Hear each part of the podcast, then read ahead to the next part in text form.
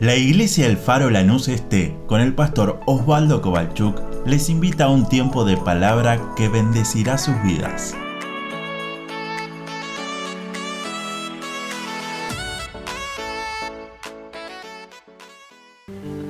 Por eso que cuando usted venga a la iglesia, venga al templo, dígale Señor, ¿con qué te voy a impresionar si la canción ya sabe lo que va a pasar? ¿Con qué te puedo impresionar si ya conoces hasta mis pensamientos? Pero cuando usted y yo disponemos nuestro corazón y le decimos, Señor, hoy quiero darte un perfume de alabanza. Hoy quiero darte de mi corazón lo más profundo. Es ahí donde Dios se mueve en medio de la alabanza de su pueblo. Yo creo que Dios se está moviendo en esta mañana. Y creo que hay más. Gloria a Dios por esos valientes que le dijeron no a la factura, no al mate. Y a las 8 de la mañana estaban clavando rodillas. ¿Sabes por qué? Porque Dios ha oído mi voz. Y cuando Él escucha, algo sucede. Y yo le creo a Dios. Dios te bendiga iglesia, que la paz de Dios pueda estar en cada corazón en esta mañana. Toma tu lugar, por favor. Sean todos más que bienvenidos a la casa de Dios, a estar juntos en este lugar y compartir la palabra de Dios. Déjeme tomarme unos minutos para dar los anuncios más destacados de estos días. Empezamos marzo, ¿se dio cuenta? Ay, Señor, ya, está, ya se nos está yendo el año. Empezamos marzo y es como que marzo empieza todo, ¿no? Es como que se acomoda toda, gloria a Dios que hoy pudimos empezar a orar, hoy vamos a terminar orando por todos los niños que están en edad escolar, que algunos ya empezaron, otros empezarán mañana, otros empezaron hace una semana, no importa. Vamos a orar por los maestros que vuelvan a tener paciencia también, ¿no? Vamos a orar por cada uno de que es parte del sistema educativo de este país y lo estaremos haciendo al final de esta reunión. Pero también quiero anunciarte que el próximo domingo, más allá de todas nuestras actividades semanales, de los días miércoles a las 20 horas, noche de oración, noche de clamor, el tiempo que tienen las mujeres también en la semana, los jóvenes, los adolescentes, bueno, los varones, todos los que están con alguna actividad durante la semana, pero me detengo el próximo domingo, es la apertura de la escuela bíblica en este lugar a partir de las 9 y 30 horas aquí desde chicos para todas las edades y nuestro culto va a pasar de las 10 a las 11 de la mañana. Alguno dice, vamos, bien, ahí, media horita más para dormir, ¿no? Pero el próximo domingo, domingo 17, próximo domingo, domingo 10, donde empieza la escuela bíblica 9 y 30, el próximo domingo, domingo 17 de diciembre, va a tener que volver a levantarse más temprano porque empieza Escuela Faro. Escuela Faro los domingos a las 9 y 30 horas, a partir del domingo 17 de marzo, donde estaremos comenzando con el libro de Apocalipsis. Así que si usted quiere sumarse y ser parte, es más que bienvenido para estudiar juntos la palabra de Dios. Sin también olvidarme que el jueves 14 de diciembre, estoy con diciembre, Jueves 14 de marzo comienza el Seminario Bíblico de Fe en este lugar, los jueves de 19 a 21 horas. Para todos aquellos que quieran sumarse, estará la materia Relaciones Humanas, donde habla sobre el evangelismo personal. Así que también empieza el ministerial en Faro Lanús Oeste. Si usted también quiere ser parte de eso, después nos avisa y le daremos toda la información para que usted lo pueda tener a su alcance creo no olvidarme más de nada. Bien, vamos a la palabra. Estamos estos días en una serie que hemos llamado sobre la oración. Y me gusta a Jesús, hoy Camila cuando oraba nombró ese pasaje en Lucas capítulo 11, cuando él estaba orando, dice que terminó de orar y volvió a donde estaban sus discípulos, y uno de sus discípulos dijo, maestro, enséñanos a orar. No sé si a usted le pasa, va un día a la casa de alguien y come una buena comida que quizás usted no está acostumbrado a comer, ¿cómo se llama tal? ¿Cómo se hace? ¿No, no, no? ¿O soy el único? ¿Sí? Cuando ellos ven a Jesús orando, le dicen, maestro, hay algo tremendo ahí que tenemos que aprender. Lo que haces es algo tremendo por lo que sucede. Queremos aprender a orar como vos lo haces. ¿Usted le haría la misma pregunta? ¿Sabe por qué? Porque Jesús se iba todas las noches a orar. No, no, papá, a mí la noche déjame para dormir, mirar una buena serie. Jesús terminaba de hablar a sus discípulos, Jesús terminaba de hablar a las multitudes, Jesús terminaba de sanar, Jesús terminaba de orar para que las personas sean libres y cuando todos se iban a sus casas, Él se iba a solas a orar. Los discípulos le dicen, maestro, Señor, enséñanos a orar. Y es ahí donde aparece la famosa oración del Padre nuestro. ¿Se acuerda cómo era? Padre nuestro, que estás en los cielos, santificado, venga tu reino. ¿Cómo, cómo, cómo, cómo, cómo? Perdona nuestras deudas. ¿Cómo? Ay, Señor, perdona nuestras deudas como nosotros a veces. No, como nosotros perdonamos. Y no se haga nuestra voluntad, sino la tuya, porque tuyo es el reino, el poder y la gloria por todos los siglos. Amén. Esa oración, la religión nos ha enseñado que si te portás mal, la tenés que decir tres veces, cinco veces, diez. Hoy una hermana llegó media tarde y me dijo, ay pastor, perdón, perdón, llegué tarde, ¿no? Y era como para decirle, hace tres Padres Nuestros. No, no hemos entendido nada. Peor, la religión nos enseñó una alternativa. Si te falla el Padre Nuestro, tenés el de María. Y uno dice, no, no, no entendimos nada. ¿Está muy bien orar la oración literal del Padre Nuestro? Sí, no está mal. Pero qué lindo es, no lo voy a hacer hoy, pero qué lindo es detenerse a estudiar qué significa el Padre Nuestro.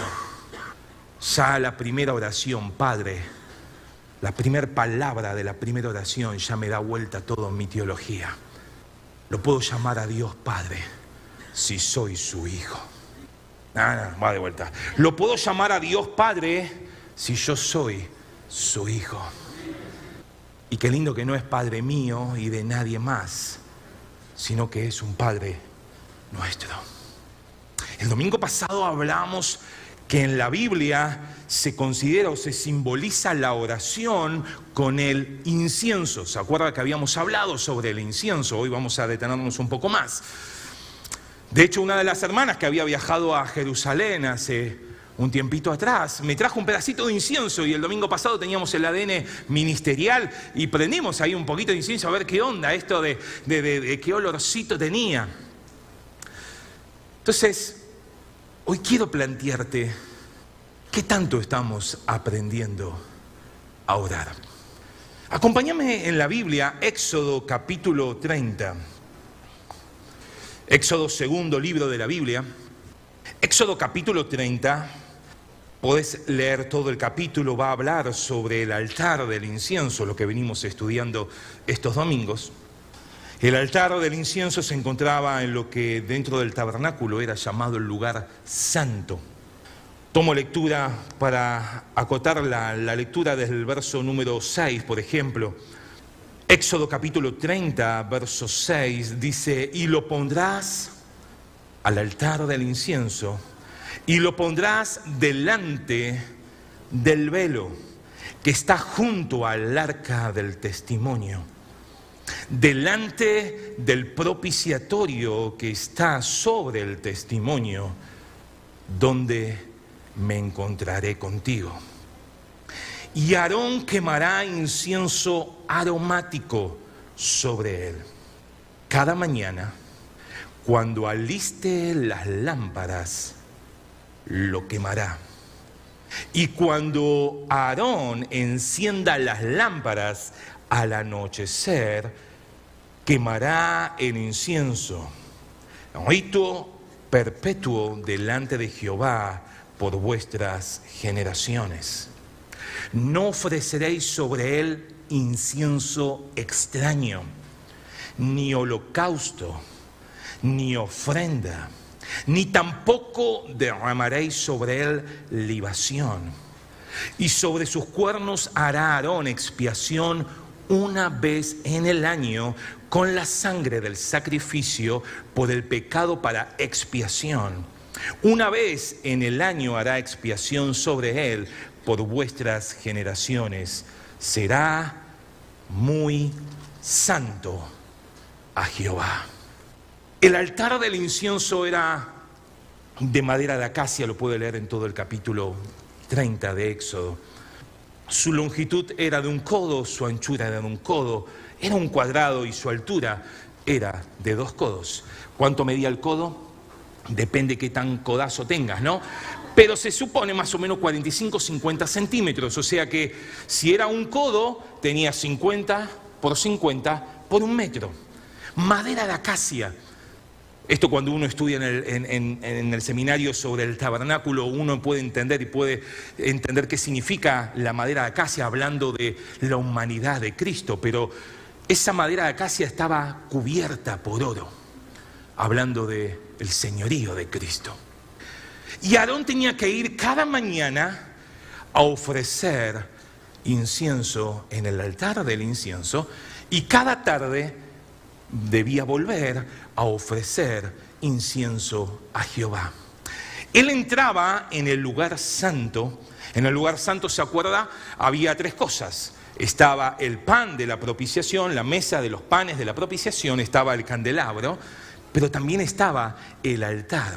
El altar, si simbolizamos que esto es el lugar santísimo y ese es el lugar santo, había un gran velo que separaba uno de otro. Eh, detrás del velo, en el lugar santísimo, estaba el arca del pacto, el arca donde estaban tres cosas. Las tablas de la ley, el maná, mirá que cómo se conservaba, y la vara de Aarón que reverdeció. El tema es que el sumo sacerdote debía pasar una sola vez del otro lado a ofrecer un sacrificio no solamente por el pueblo, primero lo debía hacer por él, para que no caiga muerto.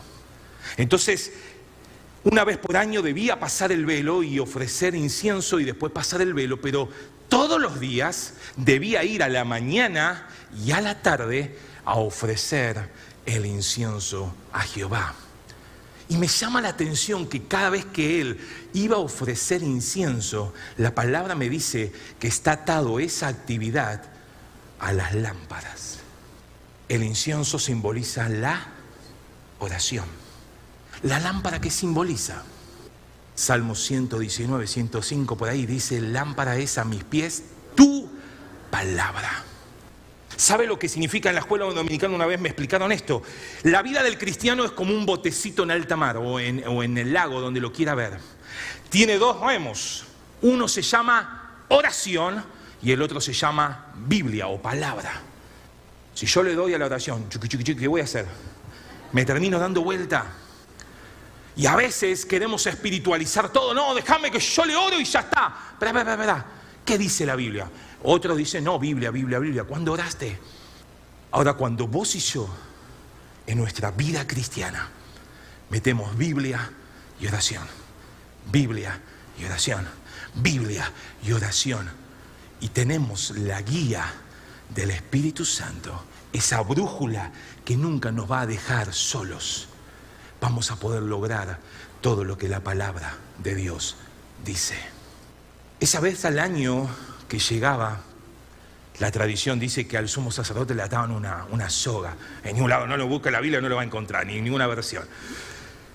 Le ataban una soga porque dicen que, claro, si él cuando entraba a ofrecer ese incienso, ese sacrificio con esa sangre, no había hecho bien las cosas, el sumo sacerdote quedaba muerto ahí adentro. ¿Quién iba a entrar a sacarlo? Entonces la tradición dice que con una soga lo sacaban, pero imagínate esta escena, entrar sabiendo de que no sabes si salís. Imagínate entrar el domingo al culto y decir, che, depende como canto salgo o no salgo. Se preparaba todo un tiempo, tenía que pasar primero por el altar que estaba afuera. Y eso me habla de la cruz de Cristo. Debía ofrecer un sacrificio y con esa sangre pasar por el lugar santo para luego llegar al lugar santísimo. Y sabe que la gente quizás afuera estaba diciendo, ¿qué pasará? ¿Qué pasará? ¿Qué pasará? Pero ese perfume que era el incienso cuando se ponía las brasas, decía, todo va bien, parece que todo va bien. Y de pronto dice la palabra que la nube de Dios descendía en forma simbólica para que el pueblo pueda ver, porque Él venía a perdonar los pecados de todo un año.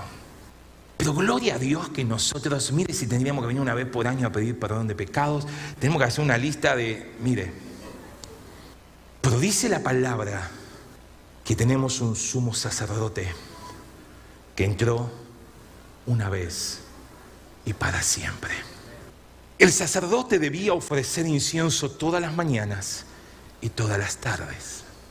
Pastor, oramos dos veces al día, entonces no, ¿qué dijo Lili? lo que dijo el apóstol Pablo. Debemos orar sin cesar. Ahora, tradicionalmente se hacía una a la mañana y una a la tarde. David oraba o Daniel oraba tres veces al día y ahí tenemos un montón de ejemplos de personas, pero ¿te acordás de Zacarías? Ese hombre que vivía en una forma irreprensible junto con su esposa Elizabeth. Un problema, no tenían hijos, eran grandes, pero ellos sabían ofrecer incienso.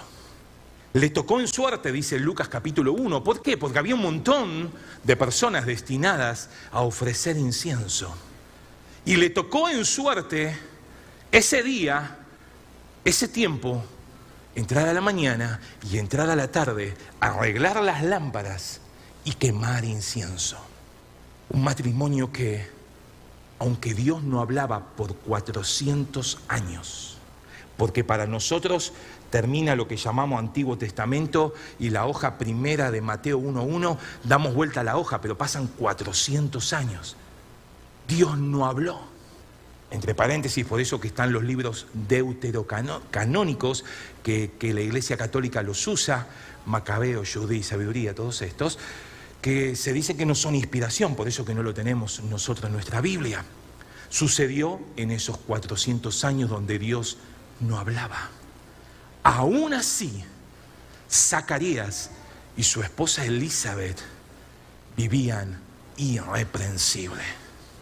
El pueblo afuera se juntó a orar porque era la hora de ofrecer incienso. Zacarías entra al lugar del altar del incienso, a ofrecer incienso como lo ha hecho toda su vida. Usted conoce la historia. Se encuentra con un ángel. Imagínate entrar en tu habitación, a tu lugar, a tu silloncito viejo donde vos siempre orás. Llegás y ves al ángel parado ahí. Epa. Oh, tranquilo, no te va a dar miedo. El ángel le dice, he oído tu oración. Dios no hablaba por 400 años. Ellos igual seguían orando a su Dios y viviendo en una forma irreprensible, que significa cumpliendo lo que la palabra de Dios decía. En ese tiempo se llamaba la Torah, la ley, los profetas. Biblia y oración. Biblia y oración. Zacarías le dice, mi oración ha sido escuchada, sí vas a ser papá, tanto que pediste. Y él ahí dijo, wow, sí, qué bueno. No le creyó. ¿Por qué somos así? Nosotros somos peores. ¿eh?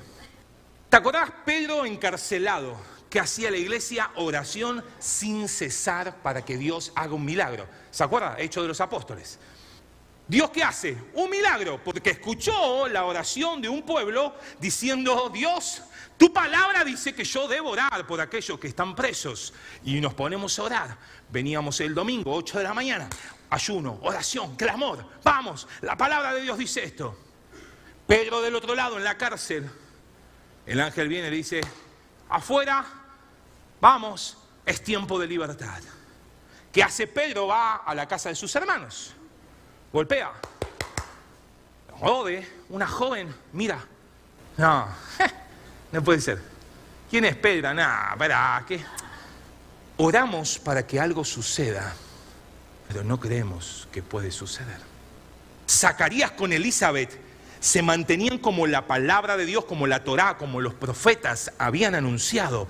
Oraban a Dios y le pedían tener un hijo. Pero cuando Dios le dice, sí, te lo doy, ellos no lo creyeron. ¿Sabes que Éxodo 30, verso 34, dice cómo debía ser el incienso? No sé si alguna vez lo leíste este pasaje, pero hoy quizás es una buena mañana para leerlo. Éxodo capítulo 30, verso 34 dice, dijo además Jehová a Moisés, toma especies aromáticas, estacte y uña aromática, y gálbano aromático e incienso puro, de todo en igual peso. Y harás de ello el incienso un perfume según el arte del perfumador, bien mezclado, puro y santo.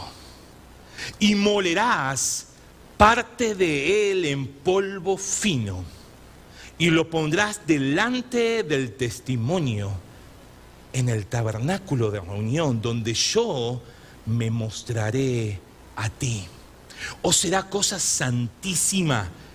Como este incienso que harás, no os haréis otro según su composición, porque te será sagrado para Jehová, cosa sagrada para Jehová. Cualquiera que hiciere otro como este, solamente aunque sea para olerlo, será cortado de entre su pueblo. Pastor, ¿dónde consigo ese incienso? No Hoy no tenemos que ir al chino a comprar estacte, ni uña aromática, ni gálbano aromático, ni incienso puro, no. Todo esto era una sombra de lo que iba a venir y de lo que hoy vos y yo estamos disfrutando. Pero el sacerdote debía tomar todas estas resinas que salían de los árboles. No sé si alguna vez usted viajó hacia las provincias más del litoral, va a ver que al lado de cada árbol hay como un tachito, si seguramente lo habrá visto, y va goteando poco a poco. Bueno, todas esas resinas se usan para un montón de cosas, para la industria de la cosmética y tantas cosas. En ese tiempo, depende de los árboles, lograban este incienso que mezclado con estos cuatro elementos era el incienso perfumado según el arte del perfumador. Y me encanta esa frase, según el arte del perfumador. Pero déjamelo llevártelo a un modo espiritual en este tiempo. Había un chico de 16 años llamado Usías, que su papá se llamaba Masías, había muerto, y era el rey de Judá. Entonces, como dice la tradición, su hijo tenía que ocupar el trono. Pero Usías tenía solamente 16 años de edad.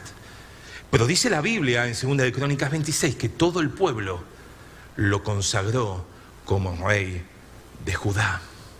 Y ahí empieza la historia de este pibe, de este muchacho, ahora de este rey.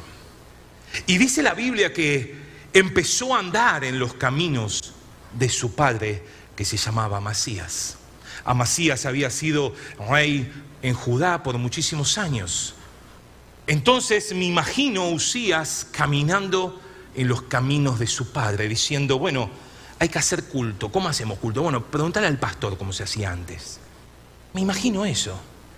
Me imagino, che, ¿cómo leía la Biblia? ¿Cómo hay que leer la Biblia? Bueno, ¿cómo lo hacía tu papá? Y mi papá leía así. Bueno, vamos a leer así, porque parece que eso funciona. Y no está mal, pero Usías dice que empezó a caminar en los caminos de su padre y todo lo que hacía Dios lo prosperaba. Él le decía, ¿cómo hacía el líder anterior tal cosa? Así, bueno, vamos a hacerlo, porque funciona. ¿Cómo, ¿Cómo hacía para cantar tal canción? Y lo hacía, bueno, vamos a hacerlo de esa manera. Él andaba en los caminos de su padre. Hasta que un día dijo, segunda de Crónicas 26, iba a haber algo más en todo esto. Y encuentra a un hombre llamado Zacarías, que era entendido en las visiones de Dios. Dice la Biblia que este hombre se juntó con Usías. Usías se juntó con Zacarías, porque este hombre era entendido en las visiones. Y Usías dijo, voy a persistir en buscar a Dios. Me llamó la palabra persistir, ¿qué significa? La palabra persistir es mantenerse firme o constante en algo. Me imagino así, Usías, es mi imaginación, usted se puede imaginar otra cosa, pero lo que leo en la palabra es que Usías entendió que buscando a Dios las cosas iban a ser totalmente distintas.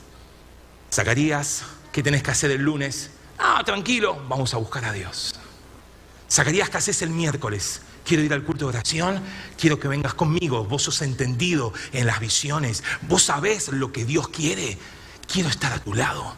Vamos, quiero empezar a hacer. Voy a persistir en buscar a Dios. Y dice la Biblia que en todos los días que Usías buscó a Dios, Dios lo prosperó. No es que él buscaba a Dios para que Dios los prospere. Él buscaba a Dios y por buscar a Dios su vida era cambiada. Su vida era transformada, su vida era prosperada. ¿Qué dice la Biblia? Usías se junta con Zacarías y le dice, ¿sabes qué? ¿Qué dirá Dios para volver a construir estas ciudades que están tiradas al piso? Y Zacarías, entendido en las visiones, se juntaba con Usías y decía, mirá, si Dios nos manda, hagámoslo porque eso va a ser de bendición. Y Usías consultaba y Dios le decía, vamos adelante y empezó a edificar ciudades que habían sido destruidas. Y le empezó a devolver ciudades al imperio, al reino de Judá, que hasta ese momento estaba todo destruido. Pero un hombre que sabía escuchar lo que Dios quería hacer, le transmitía a Usías. Y Usías que persistía en buscar a Dios, empezó a obedecer y empezó a ser prosperado. Y Dios lo empezó a multiplicar. Y Dios lo empezó a aumentar en todas las cosas que él tenía. No solamente restauró esas ciudades, sino que empezó a hacer campañas militares y empezar a, llegar a lugares donde hasta ahora estaban sus enemigos. Y él oraba y le decía a Zacarías, preguntale a Dios cómo hacemos con esto. Y Usías tenía la confirmación de que Dios apoyaba, que Dios guiaba, que Dios estaba. Y ibas iba y conquistaba ciudades. Usías iba y peleaba contra ejércitos enemigos y Dios le daba la victoria. Dice que rompió muros de una ciudad, de la otra. Se empezó a conocer su nombre por todos lados. Se hizo altamente poderoso. Usías se sentaba con Zacarías y le decía, ¿sabes qué? Estoy soñando, estoy teniendo una visión. ¿Cómo hacemos estas armas que necesitamos para el ejército? Y dice la Biblia que llamaban a los ingenieros y inventaban armas como nunca había en ese tiempo. Zacarías tenía la visión. Usía persistía en buscar a Dios y el pueblo de Judá era bendecido con todas estas cosas. No solamente era ingeniero en poder disfrutar todo lo que Dios le daba, sino también que era arquitecto para edificar grandes ciudades, grandes torres, abrió cisternas se lo llamaba amigo de la agricultura. Y uno puede decir, wow, qué linda historia. Pero lamentablemente, segunda de Crónicas 26 no termina en el verso 15 que dice, fue ayudado maravillosamente hasta hacerse poderoso. Usías tenía 16 años y gobernó 52. Mientras que Zacarías, entendido las visiones de Dios, estaba a su lado, Usías prosperaba. Usías era bendecido, Usías era levantado, Usías tenía visiones, revelaciones, hacía, construía, levantaba, reedificaba. De hecho, hasta el profeta Isaías lo encontramos, que empezó a ver todo lo que el rey hacía, hasta que un día ya no estuvo más Zacarías. Ese hombre que era entendido en las visiones, ya no estuvo más al lado de Usías. Usías dice que un día dijo, ¿y por qué no puedo ir yo al templo a ofrecer incienso. Papá, tengo tantos años de rey, hice tantas cosas, soy tan prosperado en todo. Mi nombre se conoce en todos lados. Ya no estaba Zacarías para guiarlo. Dice la Biblia, segunda de Crónicas 26, cuando ya fue fuerte, su corazón se enalteció y se rebeló contra Jehová su Dios. Dice la Biblia que entró con un incensario en sus manos. Ya no había tabernáculo, había templo. Y se metió en el lugar santo para ofrecer incienso. Segunda de Crónicas 26 marca que había un sacerdote llamado eh, Azarías, que junto con 80 sacerdotes le dijeron, rey, no está bien lo que querés hacer. Yo decía, Señor, ¿por qué no lo pudo hacer él? Azarías con los 80 sacerdotes le paran al rey y le dicen, rey, sos un capo en todo, sos maravilloso, tu nombre se conoce en todo el mundo. Hiciste cosas que nadie hizo. Sorprendiste al mundo entero con lo que Dios te bendijo, pero no te corresponde a ti ofrecer incienso. Dice la Biblia que Usías con su incensario en su mano, con incienso, saliendo como ese perfume, su corazón se llenó de orgullo.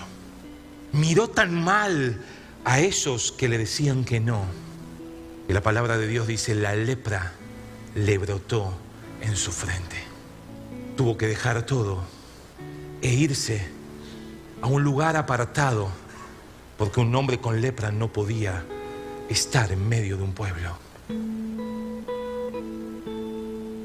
Y dice la Biblia que terminó muriendo lejos, aparte de todo, sin poder ser sepultado en el lugar donde se sepultaban los reyes. Tuvo que asumir el gobierno su hijo Jotam. Y dice la Biblia que anduvo en los caminos de su padre, tal cual como Usías había andado en los caminos de su padre. Conforme a todo lo que había hecho Usías, Jotam quería seguir haciéndolo. Pero me duele leer el versículo 3, perdón, 2. E hizo lo recto ante los ojos de Jehová, 27.2, conforme a todas las cosas que había hecho Usías su padre, salvo que no entró en el santuario de Jehová. Ofrecer incienso es un símbolo de la oración. Habíamos dicho el domingo pasado que el sumo sacerdote cuando lo ofrecía, y era Aarón, pero que Aarón ya no estaba, pero lo tenemos a Jesús, nuestro gran sumo sacerdote. Pero tomando la historia de Usías, Déjamelo plantearte desde este otro lado. Los 80 sacerdotes y el sacerdote Azarías, lo que le estaban diciendo, Usías, la palabra de Dios dice que hay que hacerlo de otra manera. Pero papá, yo soy el rey. Pero papá, mira, mira todas las cosas que hice en estos 50 años de gobierno. Los sacerdotes le dijeron, la palabra de Dios dice otra cosa. La palabra de Dios dice que un rey no puede ofrecer incienso. Y él, sin embargo, termina su historia después de haber hecho tanto, después de haber marcado la historia, hizo tanto y terminó solo. ¿Qué te quiero compartir para terminar en esta mañana? El incienso debía ser preparado según el arte del perfumador. Muchas veces, hoy Lili nos decía, nuestra oración no es oída porque tiene estorbos. Cuando tu oración se alinea a lo que la palabra de Dios dice, el arte del perfumista hace que tu oración llegue al cielo. Ahora si en nuestro corazón va contra la voluntad de Dios, por más que oremos lo que oremos, tu oración no será contestada. El arte del perfumista, hoy tenemos al Espíritu Santo. Y así como Zacarías le decía a Usías lo que Dios quería hacer, hoy el Espíritu Santo nos habla y nos dice cómo orar, porque nosotros no sabemos cómo orar. Pero dice la Biblia que el Espíritu Santo, con gemidos indecibles, logra el arte del perfumista mezclar esas cuatro esencias y que el perfume sea agradable al Señor. Los discípulos le decían, enséñanos a orar. Hoy el Espíritu Santo está para enseñarnos a orar. Para que a tu oración le pongas palabra. Para que a tu palabra le pongas oración. Y para que tu vida avance. Para que tu vida salga de ese estanque tan quieto. Y que le digas, Señor, quiero tener a ese Zacarías en mi vida todos los días. Usted me puede decir, bueno, pero Zacarías murió, sí murió. Pero tenemos al Espíritu Santo que vive para siempre que viene a nuestro corazón cuando lo aceptamos al Señor y nos dice cómo orar y por qué debemos orar. Él pone el deseo, Él pone el querer como el hacer. Y Él empieza a decirnos, hey, hay más para buscar de Dios.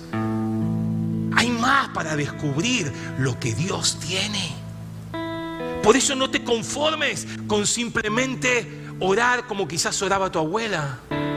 No simplemente te conforme de orar como ora tu líder, sino decirle, Señor, quiero aprender a orar.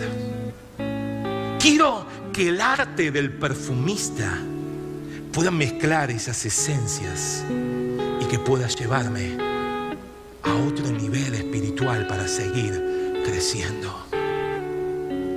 Pero cuidado no sea que como Usías nos creamos algo que le digamos, Señor, ya tu palabra no la necesito tanto. Tu palabra ya, ya, eh, es medio de viejo leer la Biblia. Hoy está de moda quizás escuchar un buen monólogo, que alguien te lo diga, oh, y te levanta el espíritu. Pero ¿será que es lo que Dios dice? Cuando Juan tiene la revelación a las siete iglesias, termina a las siete hablando lo mismo. El que tiene oído, oiga lo que el Espíritu tiene para decir. Si hay algo que anhelo es que cada uno que formamos la iglesia de Cristo podamos aprender que el arte del perfumista pueda decirnos, vale la pena. Josué había conquistado Jericó, había conquistado Jai. Y su fama se empezó a conocer en todos lados. Por eso que los famosos gabaonitas dijeron, che, hagamos algo porque estos se vienen con todo. Estos están arrasando. Pasamos y planteamos una astucia en decir, queremos la paz con ustedes. ¿Por qué? Porque ellos sabían las escrituras. Deuteronomio dice, la ley de Moisés, que todo pueblo que iba a estar lejos, ellos podían hacer paz, pero todo pueblo que iba a estar cerca cuando iban a conquistar Canaán, tenían que pelear y matarlos a todos. Ellos sabían la escritura, los gabaonitas, y fueron a ver a los israelitas, a los a, Josué y a su ejército. Hicieron una astucia, claro, llevaron zapatos viejos, vestidos viejos, pan de hace tres semanas. Y se presentaron y le dijeron, por favor hagan paz con nosotros. ¿Quiénes son? No, somos embajadores de muy lejos de aquí. Josué le dice, bueno, pero ¿qué tan cerca? No, somos muy lejos. Mirá, mirá el pan, estaba fresquito cuando lo sacamos. Era del día. Mirá nuestros zapatos, mirá nuestros vestidos, mirá nuestros odres. Tanto tiempo pasó. Y dice la Biblia, no consultaron a Jehová. Oración. E hicieron paz con ellos. No solo Josué, los príncipes del pueblo. El tema es que cuando hacen paz, los cinco reyes de los amorreos, dice Josué, se unieron para batallar contra él. Viste que a veces uno escucha, che, vine a la iglesia y parece que todo se me viene en contra. Bueno, es esto. Cuando vos lográs la paz de Dios en tu vida, el enemigo se unirá a venir a batallarte. Cuando vos dedicás tu vida al servicio a Dios, el enemigo se, huirá, se unirá perdón, para venir a atacarte. Claro, cuando se sienten amenazados los gabonitas, estaban a tres días de camino, estaban al toque, eran parte de Canaán. Le mandan un WhatsApp, Josué, tenemos cinco reyes con sus ejércitos que están por matarnos a todos. ¿Te acordás? Firmamos una alianza. ¿Te acordás? Somos amigos. Vengan a ayudarnos. Ya Josué tomó otra actitud y le dice, Dios, ¿qué hago? Dios le dice, ve, porque yo te los he entregado en tu mano. Fueron toda la noche, llegaron hasta donde estaban los gabonitas y atacaron a los cinco reyes de los amorreos y a sus cinco ejércitos. Una historia que usted la conoce desde chiquito, si vino a la escuela bíblica. Dice la Biblia que cuando este ejército se ve amenazado, empiezan a huir. Pero Dios, ¿qué había dicho? Yo te los entregué en tu mano. Y dice la Biblia que empezaron a huir, empezaron a escapar. Y ellos con la espada iban matando y ellos con la espada iban avanzando en victoria, pero se les escapaban. Y ahí aparece Dios con su creatividad. Empieza a tirarle piedras. ¿Quién? Josué? No, Dios. ¿Viste que tirábamos piedras cuando era chiquito? Le podemos decir que lo aprendimos en la Biblia, ¿no? Josué empieza a ver cómo Dios empieza a tirar granizo del cielo. Y dice la Biblia en Josué que murieron más por el granizo que Dios tiró que por la mano del pueblo del ejército. Pero llegaba la noche y todavía todos no habían muerto. Pero cuando uno está alineado a la palabra, por eso que ayunamos, para estar alineado a la palabra, para conocer más de Dios, no para pasar hambre. Disponemos nuestro cuerpo en decirle no a la carne, para decirle Dios, quiero conocerte porque cuando conozco palabra y le meto oración, logro el objetivo. El arte del perfumista logra hacer el incienso para que suba como olor fragante. Dice que Josué se paró delante de Jehová e hizo una oración que llega hasta el día de hoy. ¿Se acuerdan? Sol, detente en Gabaón. Gabaón era donde estaban peleando sol, detente, porque tengo una palabra que se va a cumplir, lo dijo Dios.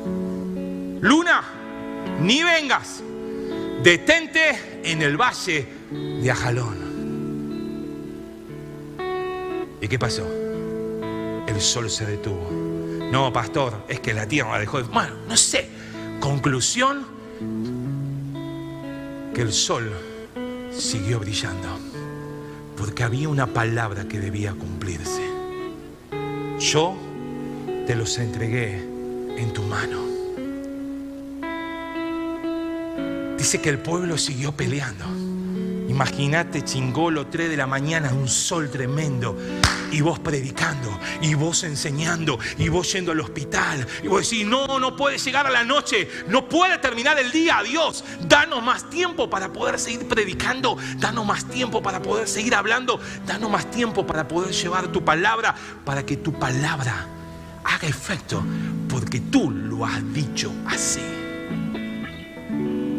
Dice la Biblia, Josué, conquistó a los cinco reyes, los metió en una cueva, puso una tapa, una piedra para que nadie se escape. Terminaron de pelear y nadie murió del pueblo de Israel. Volvieron todos sanos y salvos. Cuando volvieron, sacaron la piedra, sacaron a los cinco reyes, los pusieron delante de Josué y le dijo a los príncipes, pongan sus pies sobre sus cuellos. Porque lo que Dios prometió, Él lo cumple. El arte del perfumista en esta mañana quiere enseñarnos a que nuestras oraciones cuando son hechas de acuerdo a su palabra,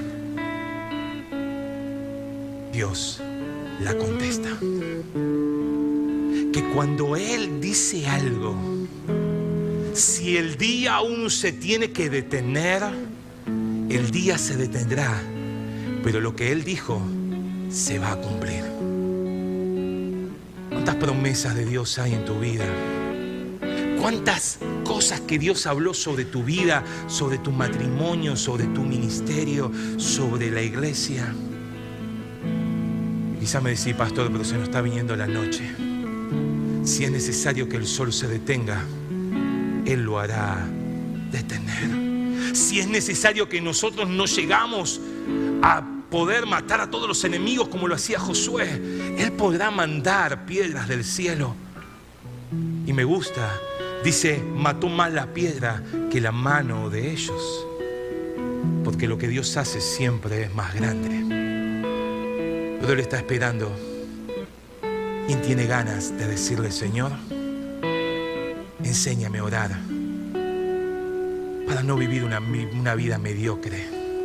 Simplemente hacer lo que quizás otros hacían. Simplemente si bueno, van todos una vez a la semana a la iglesia, voy a ir una vez a la semana a la iglesia. El otro va tres veces, voy a ir tres veces. Sino decir, Señor, ¿cuál es el arte que tú quieres hacer? Enséñame enséñame. Usías persistió y buscó a Dios y fue bendecido. Josué, aunque quizás se equivocó primeramente en no consultar, cuando Dios le dijo, ve, él obedeció y tuvo la victoria. Y dice la Biblia, no hubo otro día en donde Dios escuchó la voz de un hombre y paró todo el sistema solar. Cierra tus ojos, por favor, en esta mañana.